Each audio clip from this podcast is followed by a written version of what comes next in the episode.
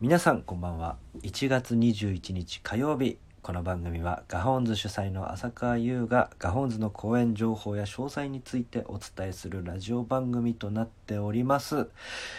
さあ、えー、皆様記念すべき第2回目の放送となりました、えー、お聴きいただき誠にありがとうございます。さあさあさあ皆様、えー、第1回目の方はお聴きいただけたでしょうか？え、1回目はですね、え、今週末本番が行われるガホンズクリエーションのクリエーションとは何だという企画についてお話ししたんですけれど、まだ聞いてないという方いらっしゃいましたら、ぜひシャープ1の方をお聞きいただけたらなと思っております。さあさあさあ、えー、それでは第2回目なんですけれど、えー、2回目もですね、前回に引き続きガホンズクリエーション関連について、えー、お話ししたいなと思っております。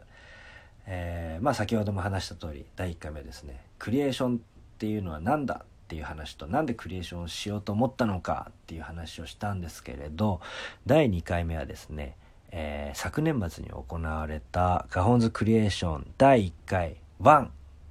3日間やらせてもらったんですけれどこの中で、えー、シャープ1シャープ2シャープ3という3部作でお届けしました。えー、その中からシャープ1の話を今回したいと思っております。はい。記念すべき第1回目シャープ1、えー、ゲストにですね、福永さとみちゃんと平間絵里香ちゃんをお届け、お届けじゃない、お迎えして3名で、えー、お送りいたしました。えー、これからのお話はですね、えー、ガホンズのホームページにあるそれぞれのプロフィールとか関係性とか、まあ、相関図を見ながら聞いていただくとより内容が楽しいものになると思うので、ぜひそちらも合わせてご覧ください。えー、ホームページの方はですね、浅川のツイッターの方に詳細と URL が載ってますので、そちらから飛んでいただけたらなと思っております。ではでは、シャープ1のあらすじ、えー、大学の課題の勉強しにサトシの所有する別荘にやってきたリンとサトシそして相談があるとついてきたリミの3人到着早々リミに恋バナがあると相談され全く勉強が始まらない。そんな中突如リンがサトシに告白。動揺しながらもふと何かを思い出したかのように部屋を出ていくサトシ。二人の恋とリミの恋は果たして今後どうなっていくのでしょうか。そしてサトシはどこへ向かったのか。今後の展開にこうご期待です。というあらすじになっております。はい。このあらすじはですね、えー、公演が終わってから僕がホームページの方に、えー、今日の内容こういう感じだったなっていうふうにまとめてドラマのあらすじっぽく、えー、更新させてもらってます。はい。ではですね、え順を追って話していきます。記念すべき第1回目、えー、ラジオの第1回目でも話させてもらったんですけどお客様からですね毎回、えー、それぞれの登場人物の名前と関係性そして劇中で使うセリフを、えー、それぞれ投票でいただいております。で今回はですね僕が演じることになった三浦聡そして福永ちゃんが演じる永原里美平間ちゃんが演じるカナダ・リンという3つの名前をクリエーションしていただきました。でサトシとリミの関係性が近所の幼なじみサトシとリンの関係性が同じ大学の同級生。そしてリミとリンの関係性がもうこれすっごくややこしいんですけど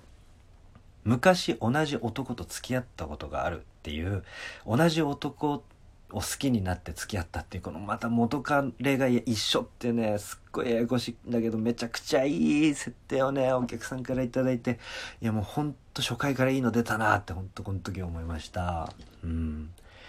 でですねまあ、えー、劇中で使うセリフ。これはあの誰に言ってほしいかっていう役者の名前も書いてもらうんですけれどスタートのセリフが福永ちゃんが、えー「私諦めることにした」うん。で劇中で使うセリフ3つが、えー、まずりんちゃんが言うことになった「えー、筋肉ついてないんじゃない?」と「私あなたのこと好きみたい」とりみちゃんが言うことになった「所詮金と権力よ」うん、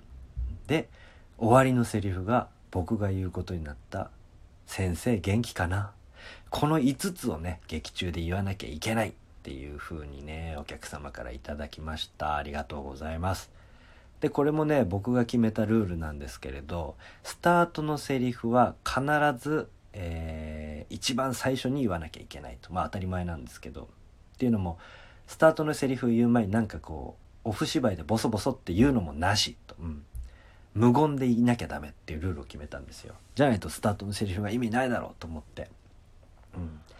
でこれねあのセリフの後にも、えー、お客さんに決めてもらう項目の中にあるんですけどスタートする時の役者のそれぞれの立ち位置も決めてくださいっていうので決めてもらったんですよ。これ毎回やってるんですけどその時に今回はですねシャープ1の時は全員板付きって言って一つの場所にいた状態でスタートしてくださいっていう指示があったんですよ。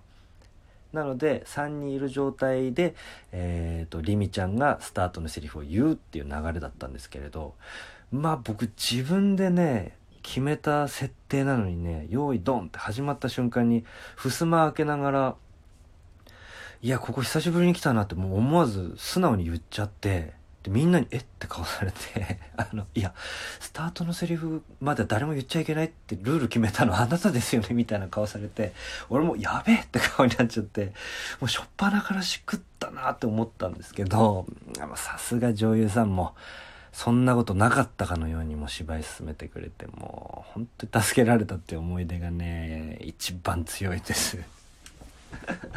もうねあの時はもう久しぶりにビビりました。俺ポンコツじゃんと思いました。うん。まあまあで話はもうもちろんお客様からいただいた、えー、内容がねあなたのこと好きみたいとか同じ男と付き合ってたとかがあるんで自然とね恋バナの方向になっていき話の途中で、えー、リンに僕が告白されて返事をしないまま2人女の子2人が部屋出てって私料理作作るねって言ってこう気まずい僕を残して凛ちゃんもいなくなってみたいなで一人残された俺がなんかあの意味ありげに先生元気かなって言って出てくっていうねまあ次回に続くみたいな形で終わったっていうのがシャープワンだったんですよ。うんまあね、まあもちろんあの今関係図見た人がわかると思うんですけれどあの写真が載ってない項目のそれぞれ登場人物がいるんですよ。これはですねあの即興中にやっぱりもらった設定以外の設定ももう出てくるのが即興なんで、うん、その時に出てきた登場人物がシャープ1で言うと全部で4名いて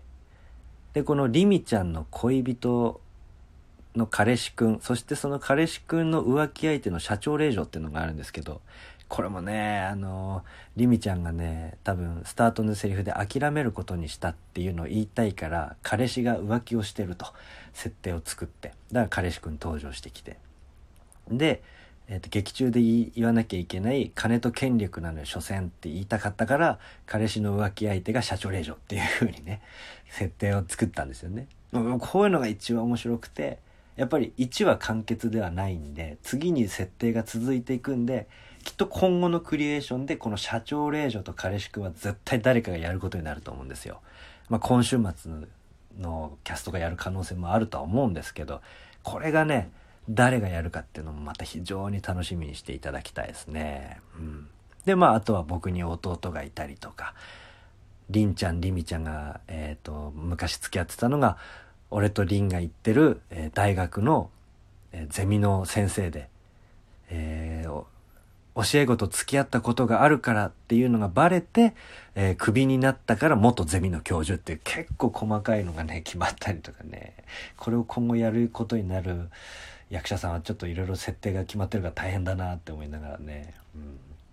でもなんか、シャープ1、1回目にしためちゃくちゃいいスタート切ったんじゃないかなっていう印象があります。うん、はい。で、これもね、あのー、準備するのがね、えっ、ー、と、まあ、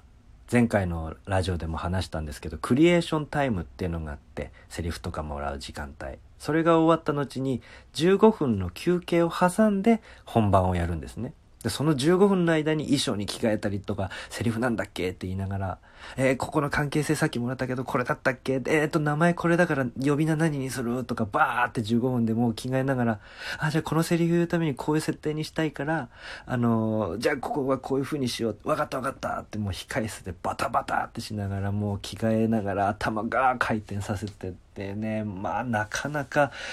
いいね、面白い時間にはなってるんですけど、そこもね、いつかなんか、あの、女優陣とか役者陣がいいよって言ってくれるなら、そこもまたなんかカメラを置いて、撮影しておいて、いつかお客様にこんぐらいバタついてるんですよっていうのをちょっとね、後日談で見せれたらなとか、そういうふうに思えたシャープワンだったと思います。はい。まあ、バタバタっと話はしたんですけれど、またいつかあの別の機会に細かくこう本番終わりにでも話できたらなと思います。えさあ、先ほど、えー、話した通りなんですけれど、えー、あらすじなんかもね、公演が終わった後に、えー、ホームページに載せてるんですけれど、えこのホームページ、えっ、と、毎回毎回、プロフィールだったり関係性、関係図、まあ、相関図がどんどんどんどん更新されてアップグレードされていってるので、そういったところもね、今後、え楽しんでいただけたらなと思っております。短い時間ではありましたが、いろいろと、えー、聞いていただいて本当にありがとうございます。今週末のですね、えー、クリエーション2も、えー、まだまだ予約の方を受け付けておりますので、詳細は Twitter に載ってますので、そちらから予約の方ぜひよろしくお願いいたします。ではでは、またよろしくお願いします。